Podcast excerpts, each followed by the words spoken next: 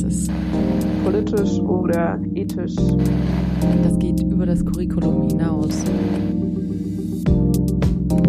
Heile Welt.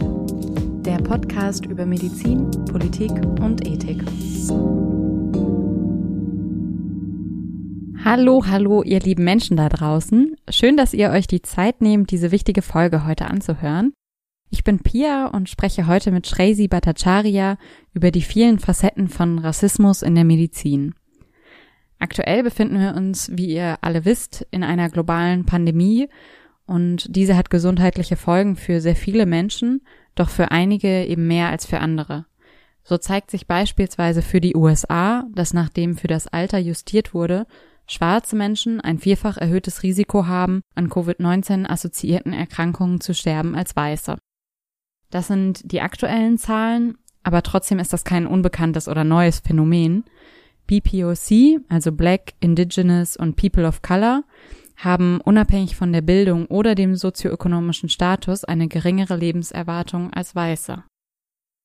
Wir sprechen deswegen heute ganz dringend unbedingt darüber, wo Rassismus ganz unauffällig beginnt, wo er strukturell verankert ist und was wir tun können, dass das nicht für immer so bleibt.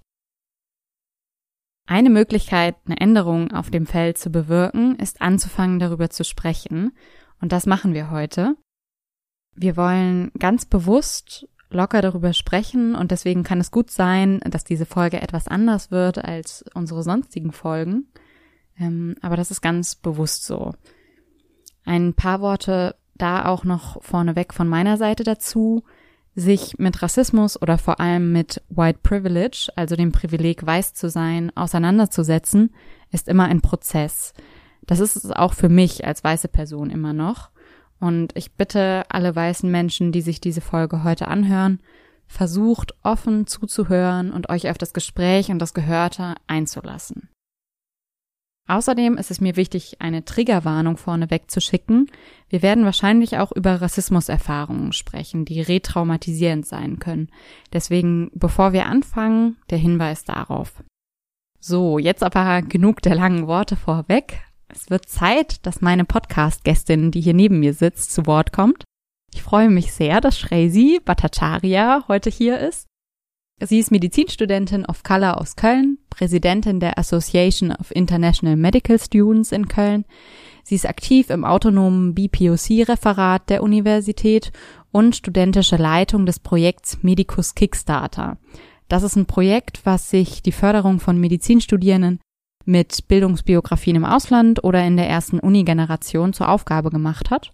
Und ganz aktuell ist sie auch gerade Teil eines Forschungsprojektes der Uni Köln, das erstmalig in Deutschland die Diskriminierung in der Medizin erhebt und die jetzt ganz frisch gestartet ist mit der Datenerhebung. Hi Shrezi, schön, dass du da bist. Hi Pia, vielen Dank für die Einladung. Ich freue mich auf die Folge heute.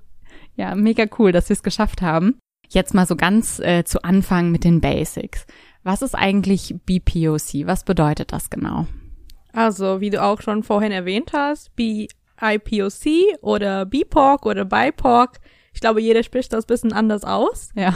Ist ja eine Abkürzung für Black, Indigenous, People of Color. Und es geht dabei eher um eine Bezeichnung, dass die Diskriminierung sensible oder diversitätssensible Sprache an sich fördert. Dass wir wissen, wir gehören zu dieser Community von BIPOC. Ja.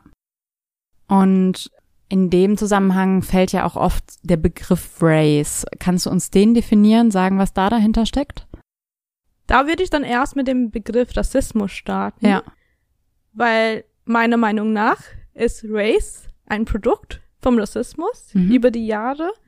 Rassismus wurde von einem Historiker so beschrieben, dass es jegliche Vorstellung, in der wir eine bestimmte Gruppe von Menschen als eine andere Gruppe von Menschen als unterlegen oder überlegen betrachten.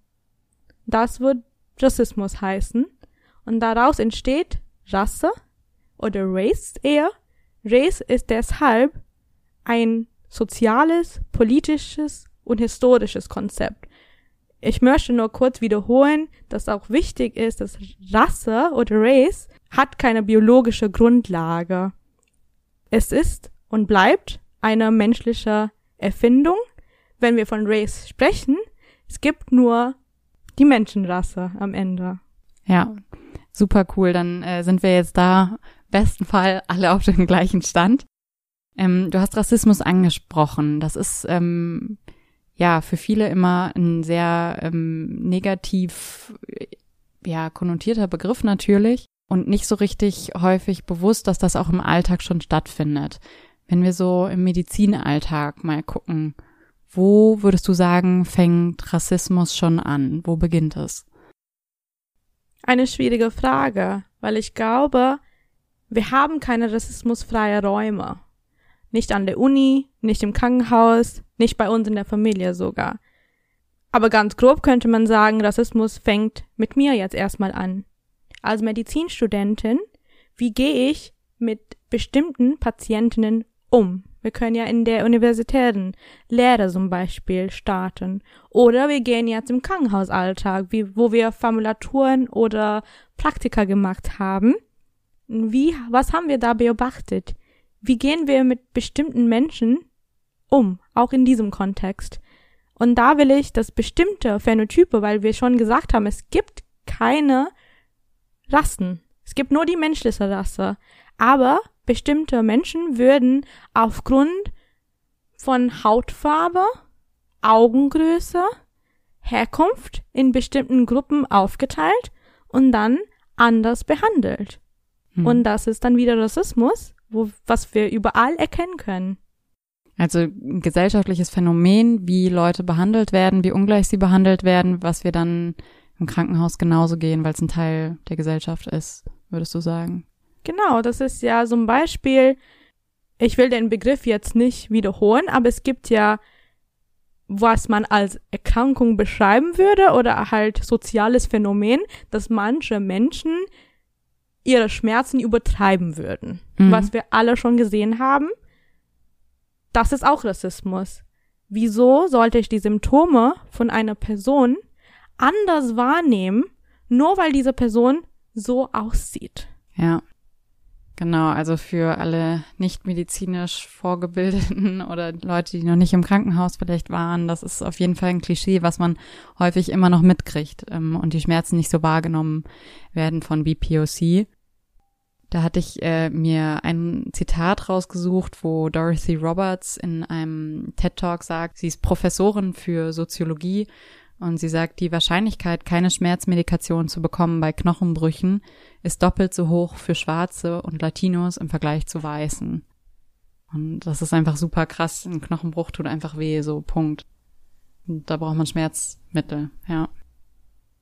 Und auch die Folgen davon, ne? wenn wir Schmerzen abwerten von unseren Patientinnen, was kommt da raus? Dann fehlt ja Compliance, weil wir diese Patientinnen nicht ernst genommen haben erstmal, dann kommt ja auch, es kann ja zu chronischen Schmerzen führen. Und was ist unsere Aufgabe als Medizinerinnen überhaupt?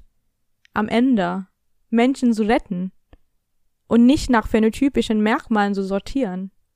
Würdest du sagen, ähm, das ist was, was dem medizinischen Personal bewusst ist, dass Menschen unterschiedlich behandelt werden oder dass man auch einfach dazu neigt, quasi bei bestimmten phänotypischen Erscheinungen anders zu handeln, andere Medikamente zu geben?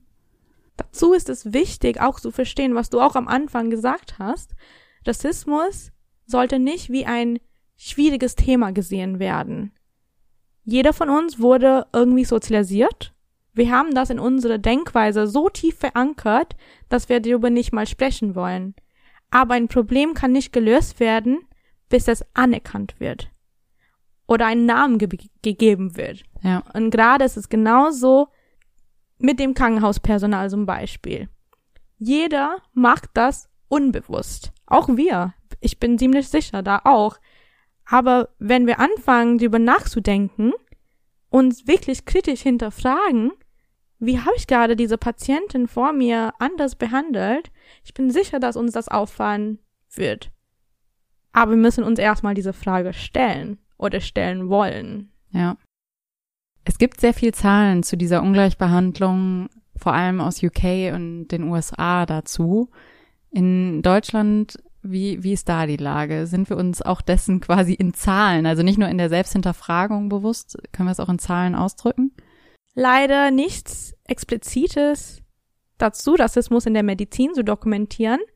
Die einzige Studie, die ich irgendwie gefunden habe, kam aus dem Jahr 2012, wo Patientinnen mit türkischem Hintergrund, mit Patientinnen ohne türkischen Hintergrund und da wurde dann untersucht, ob die Patientinnen mit türkischem Hintergrund weniger PDAs bekommen haben, das ist ja peridurale Anästhesie, was oft Frauen gegeben wird bei der Geburt äh, mhm. äh, gegen die Schmerzen.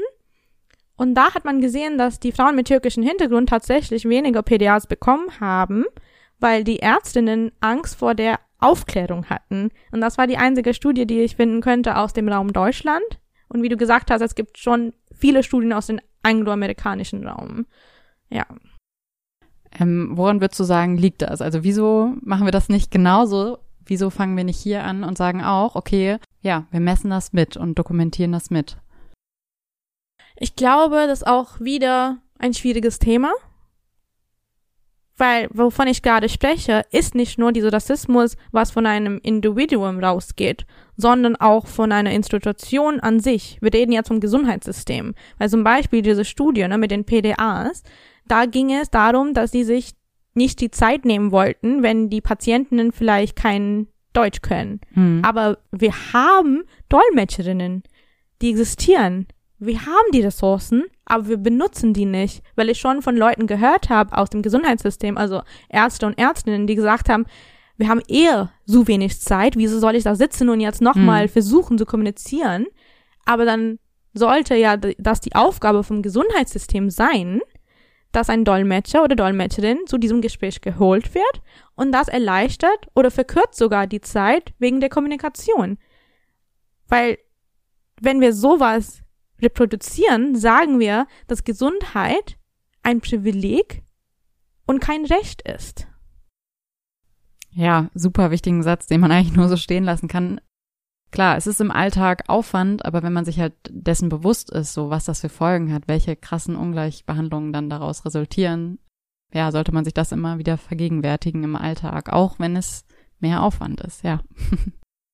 Und auch wieder, ich glaube, wir müssen das schon wiederholen, dass man diese Abwehrhaltung gegen Rassismus auch langsam aufgeben sollte. Ich weiß, wir reagieren nicht so gut auf Kritik, ne? Das ist ja bei jedem von uns bekannt. Genau, es ist ein Prozess, ja, und man, man fühlt sich erstmal total angegriffen, aber das ist, glaube ich, auch ähm, ja die normale Reaktion, wenn man sich ein bisschen mit Rassismus auseinandersetzt, ein bisschen Literatur dazu liest ähm, und dann irgendwie versteht, es geht halt nicht um Schuld, es geht halt darum, irgendwie anzufangen und es zu ändern, so, sich selber zu hinterfragen, ja. Es geht ja gar nicht darum, dass wir uns jemand, also dass wir jemandem was vorwerfen wollen. Ne? Es geht ja darum, dass eine bestimmte Gruppe von Menschen auch gesehen werden sollten oder auch ernst genommen werden sollten. Darum geht's ja. ja. Es geht um Rassismus, nicht als Thema, oh, ich bin aber kein Rassist, ich bin ja kein böser Mensch, sondern was ich auch immer so schön fand, dass man sagt, so bei Rassismus, es geht nicht um die Absicht, es geht um die Wirkung. Ja.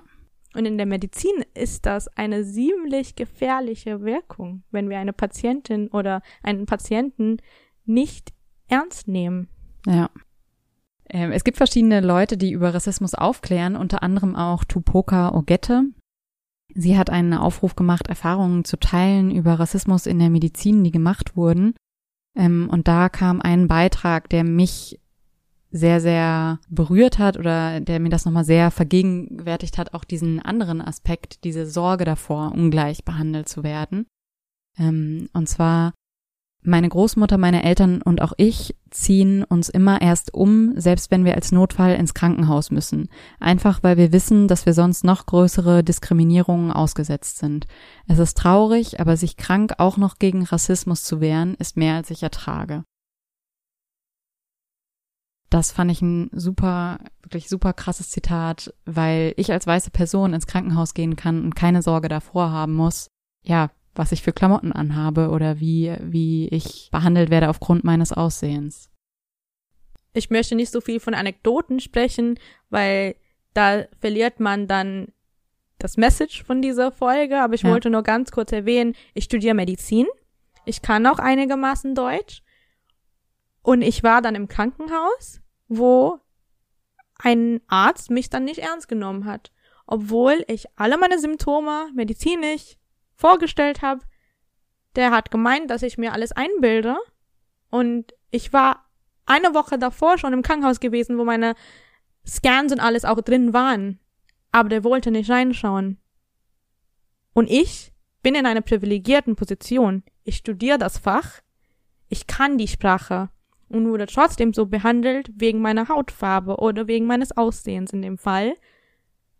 Und wenn ich sowas mit so einer rassistischen Erfahrung konfrontiert werden muss, was ist mit den Menschen, die nicht Medizin studieren oder noch nicht mal die Sprache können? Was kommt denn da? Ja. Wenn wir jetzt diese Ungleichbehandlung uns angucken, waren das jetzt so ein bisschen die Ebenen, die man vielleicht noch persönlich beeinflussen kann, wo man Aufmerksamkeit drauf richten kann, sich selber hinterfragen kann, gucken kann, wie die Leute um einen herum das machen. Es gibt aber ja auch strukturelle Ebenen, wo es eine Ungleichbehandlung gibt in, in bestimmten Formeln, in bestimmten Diagnosealgorithmen. Kannst du uns das erklären, was es damit auf sich hat und was da das Problem ist? Also zum Beispiel, es gab eine Studie letztes Jahr in dem New England Journal of Medicine, das kennen auch viele, glaube ich. Genau, ist ein sehr hochrangiges medizinisches Magazin, ja. Und da haben sie kritisch einige Scores beachtet und untersucht. Zum Beispiel, es gibt einen Score wodurch man sehen kann, wie hoch das Risiko ist, an einem Herzversagen zu leiden.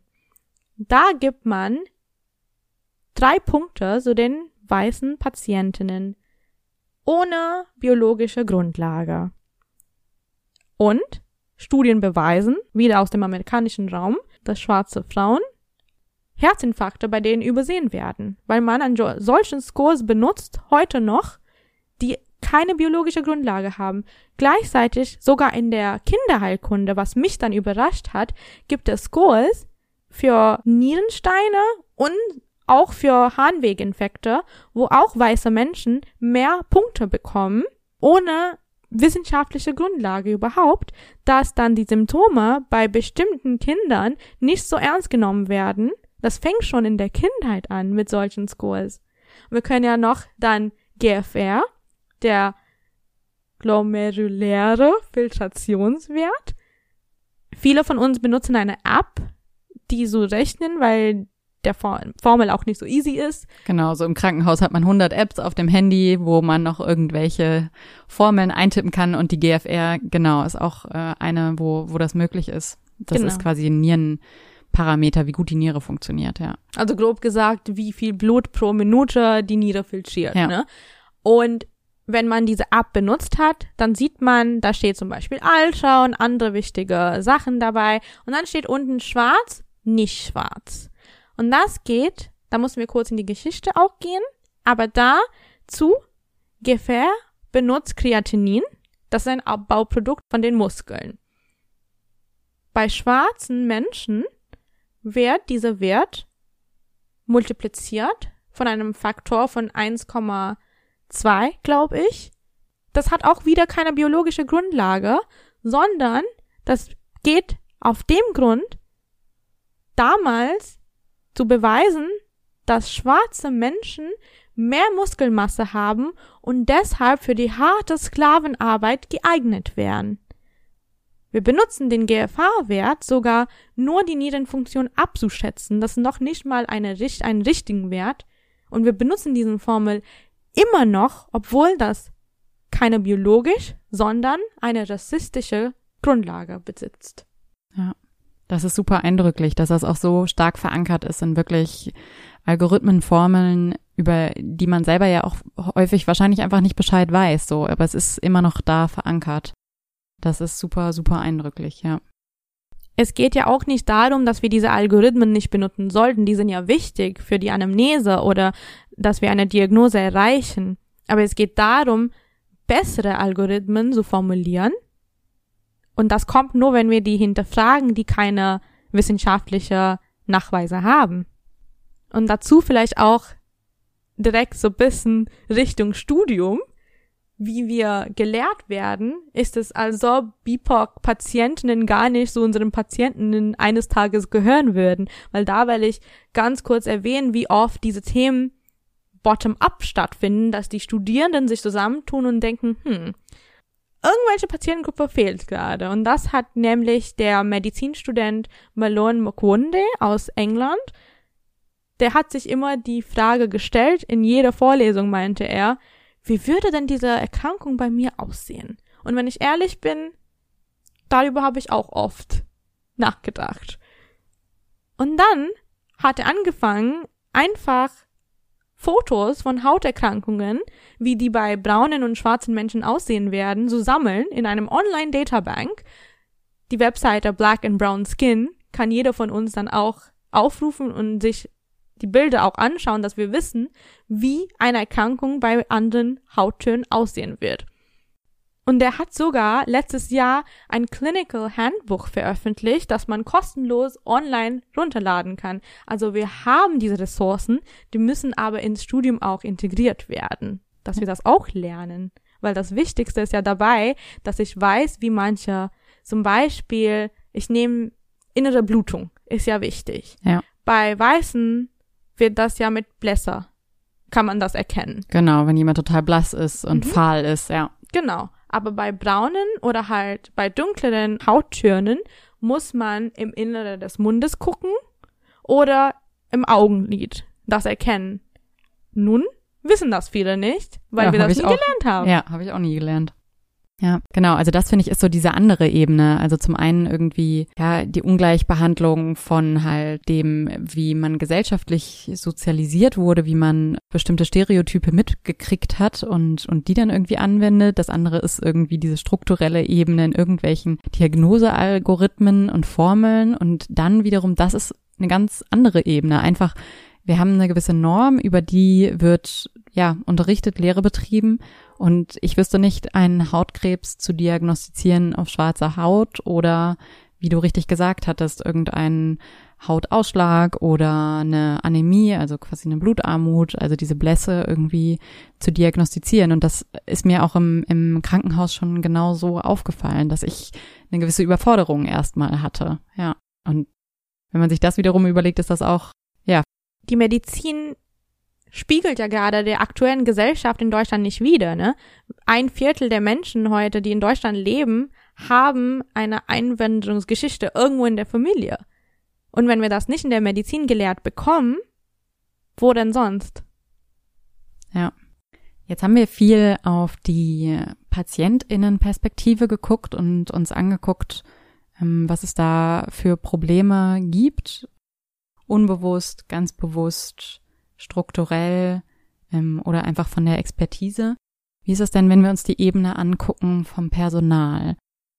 Wo würdest du da sagen, finden wir im Gesundheitssystem, in den Personalstrukturen Rassismus?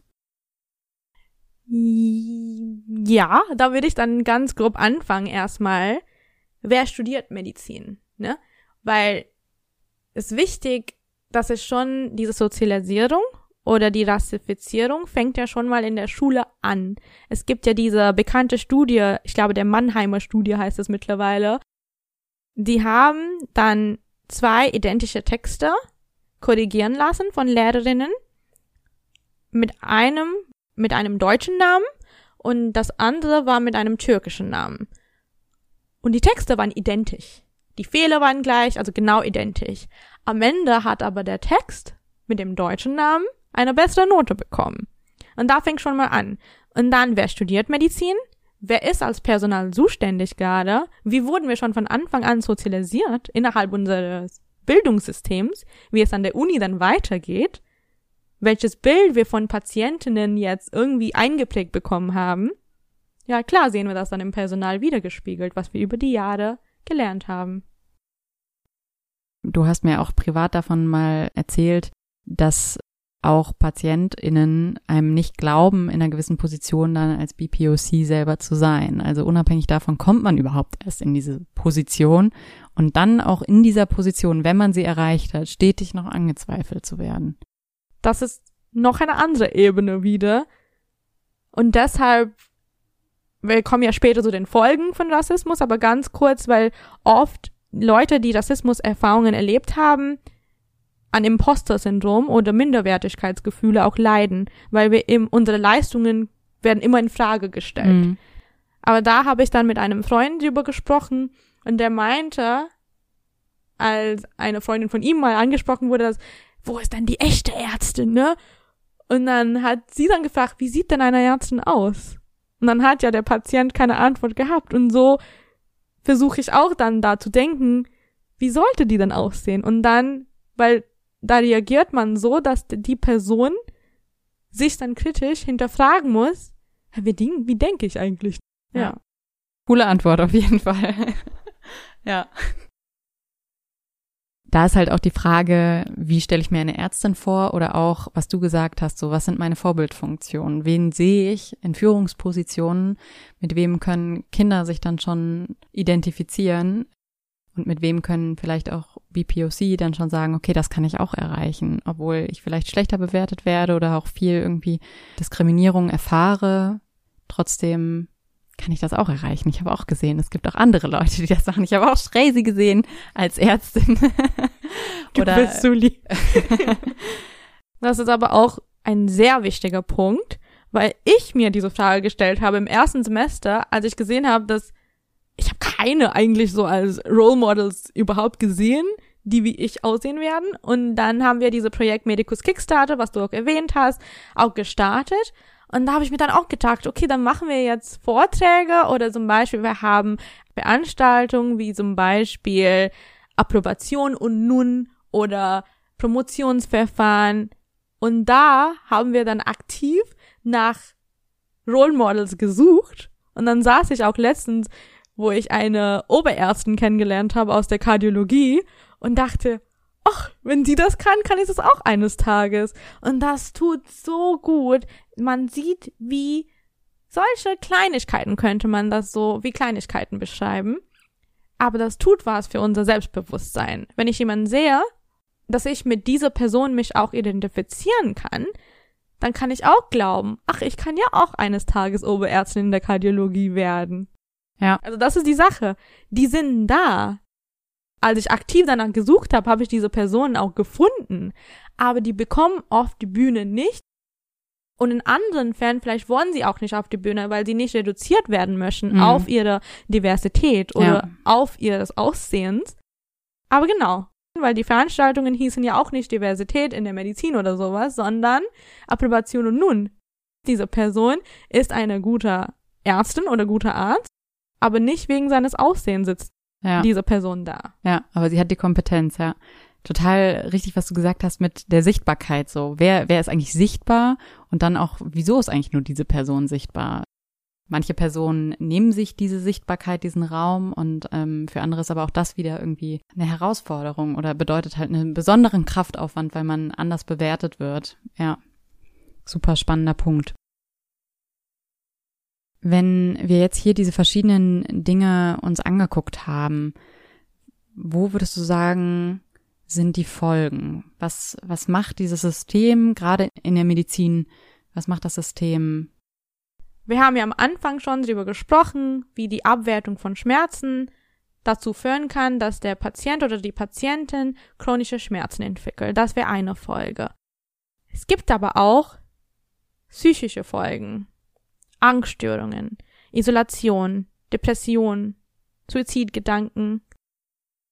Ich fand das sehr gut von Alice Hasters in ihrem Buch beschrieben.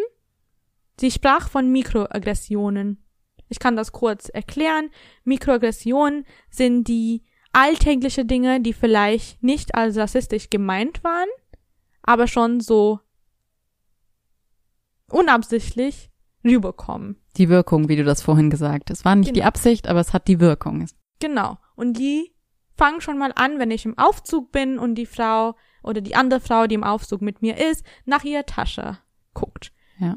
Und die beschreibt das so schon, also Alice Hersters, die sagt, die sind wie Mückenstiche. Einzeln, unsichtbar, juckt nicht. Über die Monate, über die Jahre, die summieren sich auf. Und dann kommt der Schmerz. Und dann kommen die Folgen. Also eine bestimmte Menschen, jetzt BIPOC-Menschen zum Beispiel, die sind einen chronischen Stress vorausgesetzt, weil wir diese Erfahrungen tagtäglich erleben müssen. Also dazu gibt es auch wirklich Evidenz, dass schon bei Jugendlichen ähm, 16 bis 18-Jährige, die Diskriminierungserfahrungen erlebt haben, die Stresshormone gesteigert sind, der Blutdruck erhöht ist und die Entzündungsparameter ähm, wirklich schon gesteigert sind. Und das ist ja schon wirklich super früh. Das ist jetzt nicht 80 Jahre Diskriminierungserfahrung, Mikroaggressionen, sondern das sind 16 bis 18-Jährige. Und das zieht sich durch. Und als Medizinstudierenden dürfen wir jetzt nicht vergessen, wozu führt chronischer Stress? Bluthochdruck, Autoimmunerkrankungen. Diese psychologische Folgen führen zu physischen Manifestationen oder physischen Symptomen. Und was ich auch doch wichtig finde, wenn man an psychische Erkrankungen leidet und an Therapie wahrnimmt, das Thema wird immer noch als Randthema behandelt. Also viele Therapeutinnen wissen auch nicht, wie mit dem Thema umzugehen ist. Und das macht das ja noch schwieriger.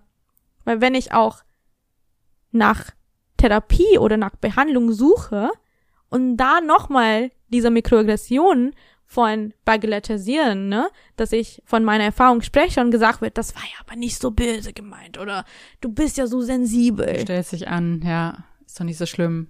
Ja. Dann wird es ja nur noch schlimmer, weil dann hast du in der Therapie wieder Rassismus erfahren. Und deshalb die Folgen zusammengefasst sind ja psychisch und physisch am Ende. Und deshalb ist es umso wichtiger, dass dieser, dieses Thema von diskriminierungssensible Sprache, diskriminierungssensible Therapie auch konkret in der Medizin eingebunden werden sollte. Ja. Genau, dass, dass einem das bewusst ist, auch wirklich für alle, die das quasi nicht wahrhaben wollen. Es hat wirklich, es gibt eindrückliche Studien, die zeigen, wie die Mortalität, die Morbidität erhöht ist, die Zahl an psychischen Erkrankungen erhöht ist und ja, das können wir irgendwie uns irgendwie nicht so hinnehmen und, und das so lassen. Und da muss ich dringend, dringend was tun, dass wir dessen bewusst sind und auch wirklich, ja, das erste wäre schon sensibel in so eine Situation reingehen und sagen, okay, mir ist das bewusst, dass diese Person in einem medizinischen Kontext vielleicht Rassismuserfahrungen gemacht hat und ich, ich versuche mir dessen bewusst zu sein und gehe jetzt in dieses Gespräch oder in diese Untersuchung rein, ja. Ich fand das auch sehr wichtig, weil ich diversitätssensibel gerade genannt habe. Und dazu gehören auch Karim Fareduni, der forscht, welche Rolle Diversität oder Rassismus in der Bildung spielt. Und da hat er gesagt, dazu gehört, also wenn man diskriminierungssensibel sein möchte, es besteht aus drei Sachen, nämlich wollen, Will ich gerade diskriminierungssensibel handeln? Wissen. Kann ich die Diskriminierungsstrukturen erkennen? Kann ich die identifizieren? Und dann können. Kann ich jetzt die Lösungsansätze auch praktisch umsetzen? Und die drei Sachen sind wichtig, wenn wir jetzt über die Folgen reden, auch dann über die Behandlung. Die gehören ja dazu dann. Ja. Sehr gute drei Punkte auf jeden Fall. Ähm, für alle, die das noch mehr interessiert, also wirklich über Folgen, könnte man super lange reden. Da gibt es sehr, sehr viel Literatur. Ich werde euch am Ende auch noch Webseiten nennen, wo man sich weiter informieren kann. Ich finde es aber auch immer super wichtig, sich anzugucken, was können wir jetzt tun. Du hast jetzt drei Punkte schon genannt, drei Punkte, ich sag mal im groben Überbegriffen, was zu tun ist was können wir jetzt tun? Wo fangen wir an? Was muss getan werden? Tja, auf welcher Ebene willst du dann starten? Persönlich erstmal oder direkt? Persönlich wäre doch gut. Was ich immer sehr interessant finde, ist diese IAT, Implicit Association Test von Harvard. Der testet, welche Assoziationen oder welche negative Assoziationen wir unbewusst mitbringen. 68 Prozent haben bei diesem Test automatisch eine Präferenz für weiße Menschen gegenüber schwarzen Menschen gezeigt. Also den Test würde ich jedem empfehlen, einmal gemacht zu haben, weil dann. Ich habe ihn auch schon gemacht, ja. er wurde mir auch schon ans Herz gelegt. Also macht ihn.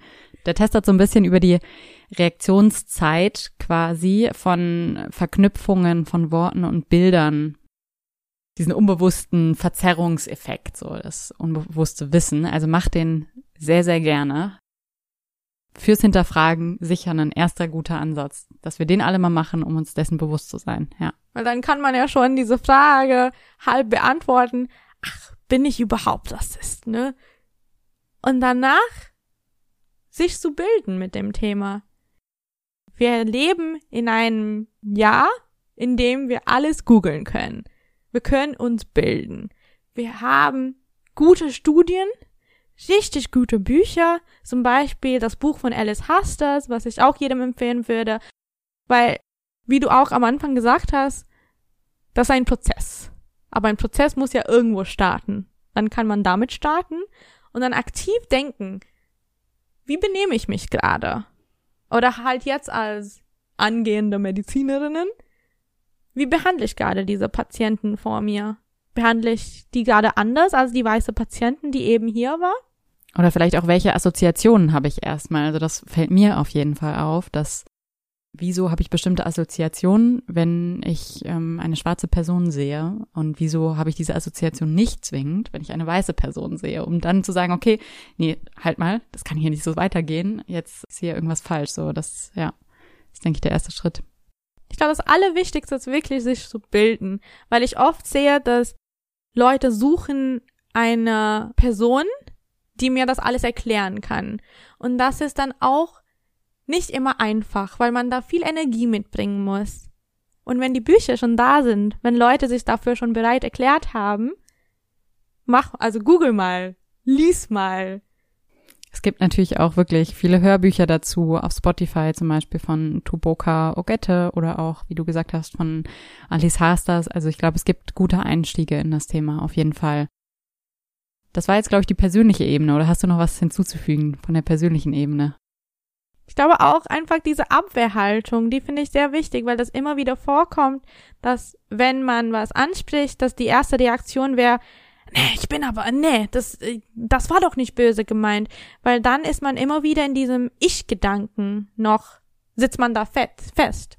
Aber es geht gerade um eine Gesellschaft und es geht um Menschen, die als anders gelabelt wurden. Mhm. Wie, du, wie du auch gesagt hast, diese Norm. Wer ist die Norm in der Medizin? Ein weißer, cis, heterosexueller Mann. Und wenn der Patient oder die Patientin von dieser Norm abweicht, ist die anders. Oder für mich auch ganz normal in der Bahn, auf der Straße. Mache ich das? Sehe ich jemand als anders? Und diese Abwehrhaltung wirklich aufzugeben und die Absicht haben, ich will, ich möchte das ändern. Ich will nicht mehr so Rassismus beitragen. Ja. Was noch? Was können wir weiter tun, unabhängig davon?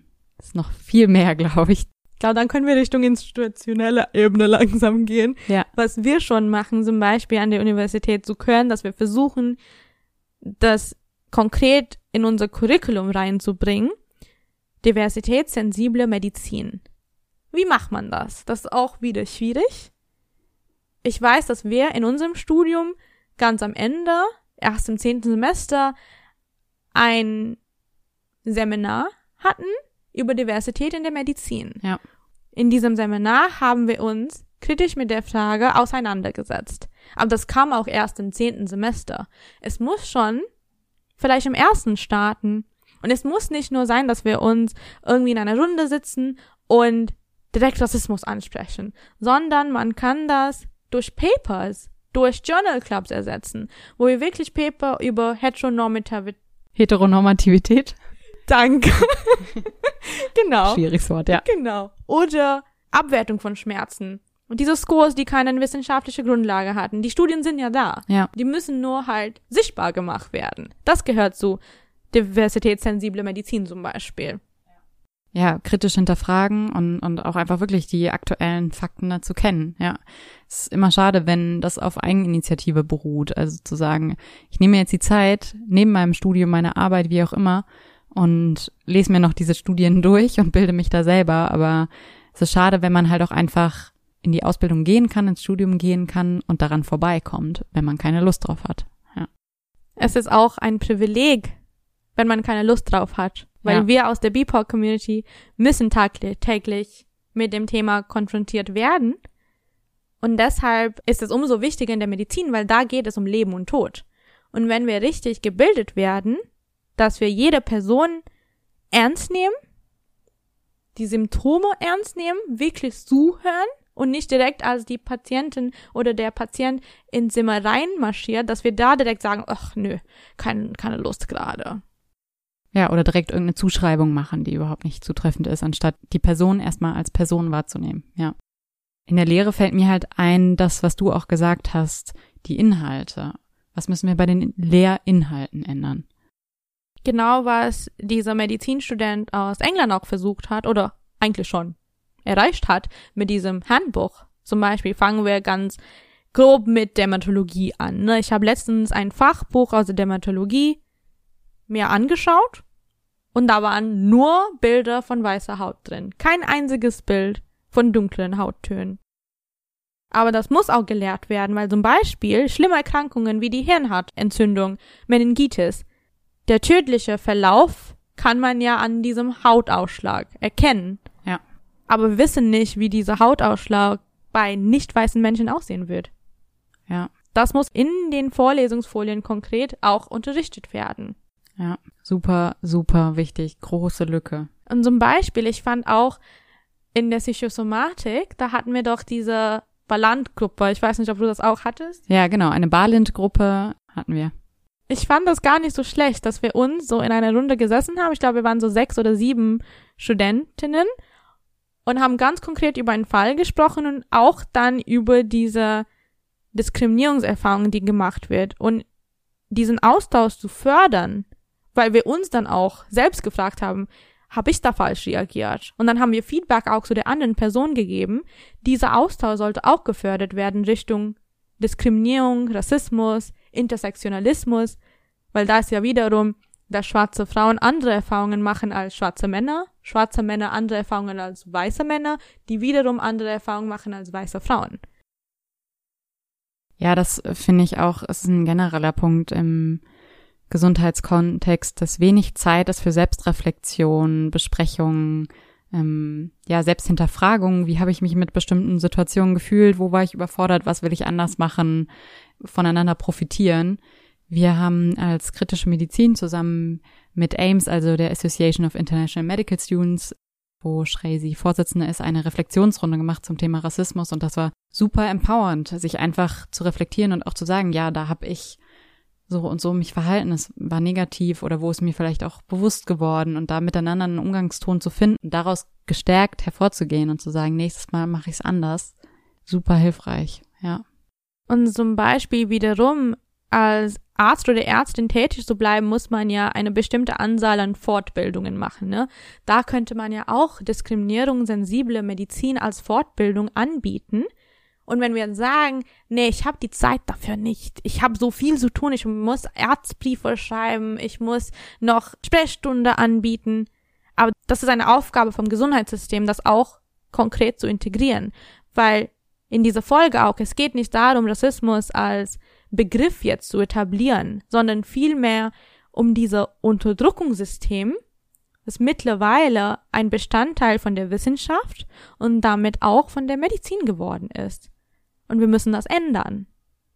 Langsam reicht es. Ja, es hat wirklich tödliche Folgen. Es muss geändert werden, auf jeden Fall. Wenn wir uns so die Personalebene angucken, was können wir da ändern? Was muss sich ändern? Ich glaube, wenn wir anders gebildet werden, ne, zum Beispiel jetzt im Medizinstudium, dann kommt diese Folge jetzt nicht sofort, aber in den nächsten Jahren die Leute, die jetzt diskriminierungssensible Medizin gelernt haben, die werden das auch ausüben. Weil wir können ja zum Beispiel sagen, es sollten Quoten geben, äh, manche Menschen sollten, es sollte jetzt fünf Prozent der Stellen jetzt zum Beispiel, könnte man sagen. Aber dann denkt man wieder an kurzfristige Lösungen und dann sagt, ach, diese BIPOC-Themen, die gehören nur so den BIPOC-Leuten. Aber das ist ja nicht die langfristige Lösung. Jede Person muss in der Lage sein, sich mit Rassismus zu beschäftigen und eigentlich das zu bekämpfen. Dann würde ich eher sagen, Fortbildungen, Förderung vom Thema, dass man offen darüber sprechen kann und am wichtigsten wäre, dass man eine Stelle hat, an sich man wenden kann, wenn man Diskriminierung oder Rassismus erfährt oder halt erlebt, weil die gibt's manchmal, aber die sind oft nicht geschult. Und dann gehst du wieder so eine Stelle und willst Unterstützung holen, findest die aber nicht. Das ist auch sehr wichtig bei dem Thema. Ja, und den anderen Punkt, den du ja schon genannt hast, so auf der Personalebene, was ihr mit Medicus Kickstarter auch macht, ganz bewusst die Förderung, zu sagen, wir geben euch hier irgendwie den Raum, die Möglichkeit und fördern euch damit explizit und geben euch damit positive Erfahrungen mit so aus dem Studium und nicht viele negative nur. Und das ist auch wichtig. Ich habe Studien, weil als wir Medicus machen wollten, wir wollten auch gucken, dass was wir in der Lehre anbieten, sollte auch richtig laufen. Deshalb haben wir auch recherchiert. Und da habe ich auch Studien dazu gelesen, dass zum Beispiel Schüler und Schülerinnen, die haben auch bessere Ergebnisse oder lernen auch besser, wenn sie in einer heterogenen Gruppe auch lernen. Nicht, wenn sie separat unterrichtet werden. Und dazu gibt's ja Studien schon. Und zum Beispiel Medicus Kickstarter, ich betreue auch Lerngruppen da und wir haben echt geguckt, dass die Gruppe auch heterogen funktioniert und dass man sich unterstützt. Da ist ja diese Empowerment. Weil wir können ja jetzt nicht sagen, dass von heute auf morgen gibt's keinen Rassismus mehr. Das gibt's ja nicht, ne? Leider. Wäre ja cool gewesen. Aber was man lernen kann, ist Strategien. Wie gehe ich damit um? Wie kann ich an mein Wissen auch glauben? Weil ich oft die Erfahrung hatte, dass ich die Antwort wusste, aber dieses Selbstvertrauen nicht hatte, mich auch auszudrucken. Aber durch diese Lerngruppen habe ich gesehen, wie Studierende, die anderen jetzt wirklich, die können kommunizieren und sagen, ach, ich weiß das, weil man diese Empowerment-Gefühl bekommen hat. Und dann weiß ich, okay, in sechs Jahren, wenn sie als Medizinerinnen auch tätig sind, werden sie sich auch trauen. Und das ist ein Prozess, das ist auch ein Prozess. Ja. Empowerment. Ja. Oder auch einfach Strategien, damit umzugehen, wenn man einen blöden Spruch kriegt im Krankenhaus, wie du vorhin meintest, zu sagen irgendwie, wie soll eine Ärztin eigentlich aussehen in ihr, ihren Augen? Cool. Deshalb ist es auch wichtig, dass man im Studium auch Empowerment-Workshops auch anbietet. Ich habe Studien zu dem Thema gelesen, das heißt Differenz und Gleichheit, weil die Frage kam, wann sollte ich einer Schülerin mehr Unterstützung anbieten? In welchem Fall? Und in welchem Fall ist es nicht angebracht? Zum Beispiel im Kontext des Medizinstudiums, wenn ich weiß, dass bestimmte Menschen bestimmte Erfahrungen, zum Beispiel in diesem Fall rassistische Erfahrungen erleben werden, dann sollte ich die schon vorbereiten, dass sie das nicht irgendwie überraschend jetzt erleben, sondern wissen, auch mit dieser Frage, wie ich auch erwähnt habe, wie sieht dann eine Ärztin aus, dass sie nicht alleine mit dem Thema auch sind, weil ich als ich angefangen habe, darüber zu sprechen, kamen andere Studierende auf mich zu und haben gemeint, oh, ich dachte, ich wäre die Einzige, die sowas erlebt. Und dieses Gefühl von Community, das macht echt was aus. Das hilft, das unterstützt und dadurch gewinnt man auch Selbstvertrauen.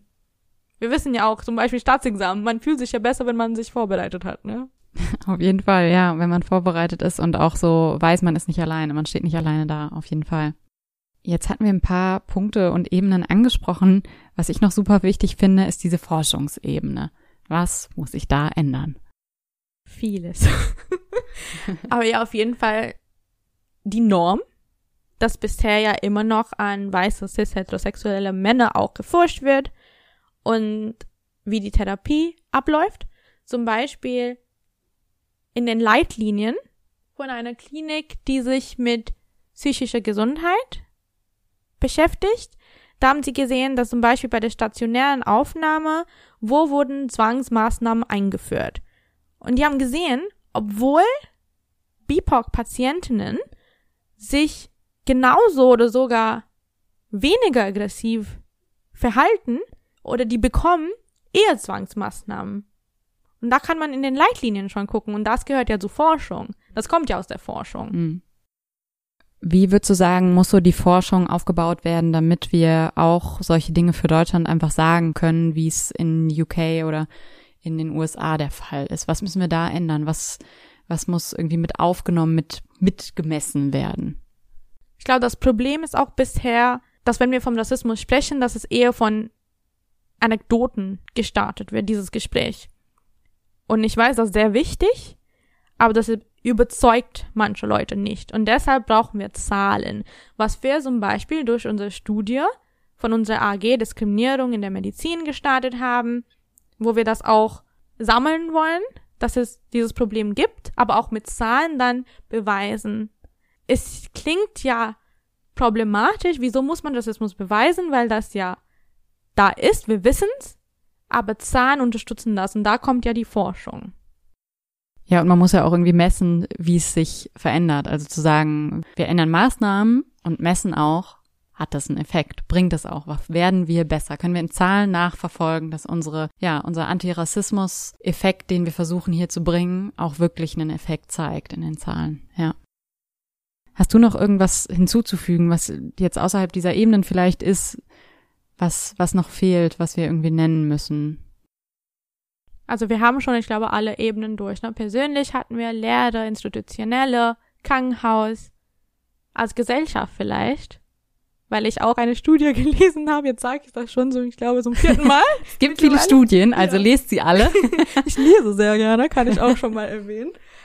Aber da hatten sie Organisationen befragt und am Ende kam raus, dass nur ein Prozent von Führungspositionen an BIPOC-Menschen gegeben wurden. Und das finde ich auch wichtig zu erwähnen, weil ich einfach das highlighten möchte das spiegelt einfach nicht der jetzigen Gesellschaft wider. Ja. Dass man solche Studien weiterhin führt. Und ich glaube, auch wenn solche Studien auch veröffentlicht würden und erwähnt werden und wir auch das lesen, dann wird die Gesellschaft auch endlich widerspiegelt in der Medizin oder auch in den Führungspositionen. Ja.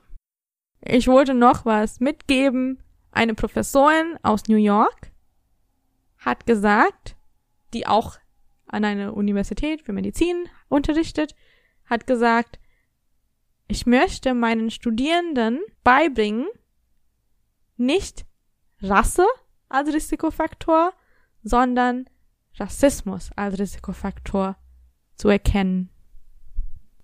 Super Schlusswort. Mega gut. Danke dir. Ich wollte euch neben dem ganzen Gesagten jetzt noch ein paar Empfehlungen ans Herz legen. Ähm, ja, Stichwort Selbsthinterfragung und Selbstweiterbildung.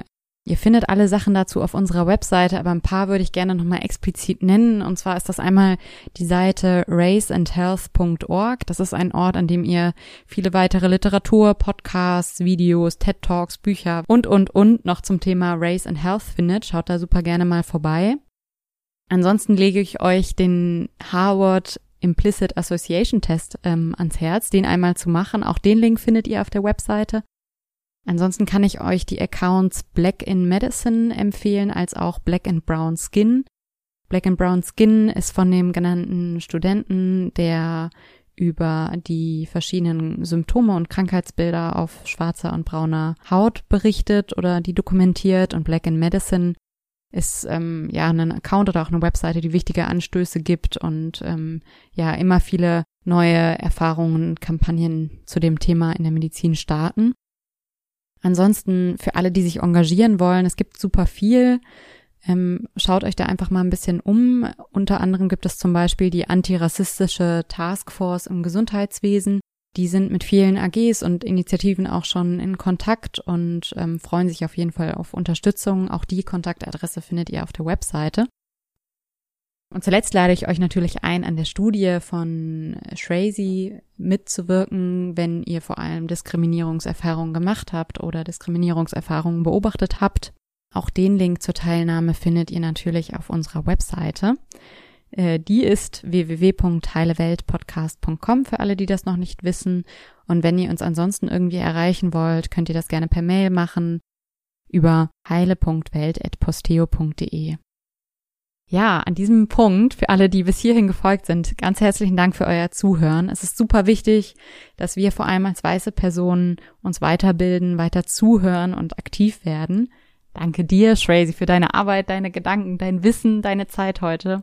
Ganz Danke herzlichen für Dank. die Einladung und ich hoffe, dass wir wirklich einen Impuls geben können, dass wir über Rassismus offen sprechen können und das kein Thema ist, das man jetzt vermeiden muss. Ja, Super, super wichtig. Danke dir. Ich würde gerne schließen mit einem Zitat der Soziologieprofessorin Dorothy Roberts, das in die gleiche Richtung geht wie gerade dein Zitat. Sie sagt, es ist dringender als je zuvor, dass wir die alten Vorurteile und pseudowissenschaftlichen Erkenntnisse der letzten Jahrhunderte hinter uns lassen und unsere gemeinsame Menschlichkeit bekräftigen, damit wir die sozialen Ungleichheiten beenden, die uns nämlich wirklich trennen. Das war Heile Welt, der Podcast über Medizin, Politik und Ethik. Wenn ihr immer auf dem Laufenden bleiben wollt, dann folgt uns auf Social Media oder schaut auf unserer Webseite heileweltpodcast.com vorbei.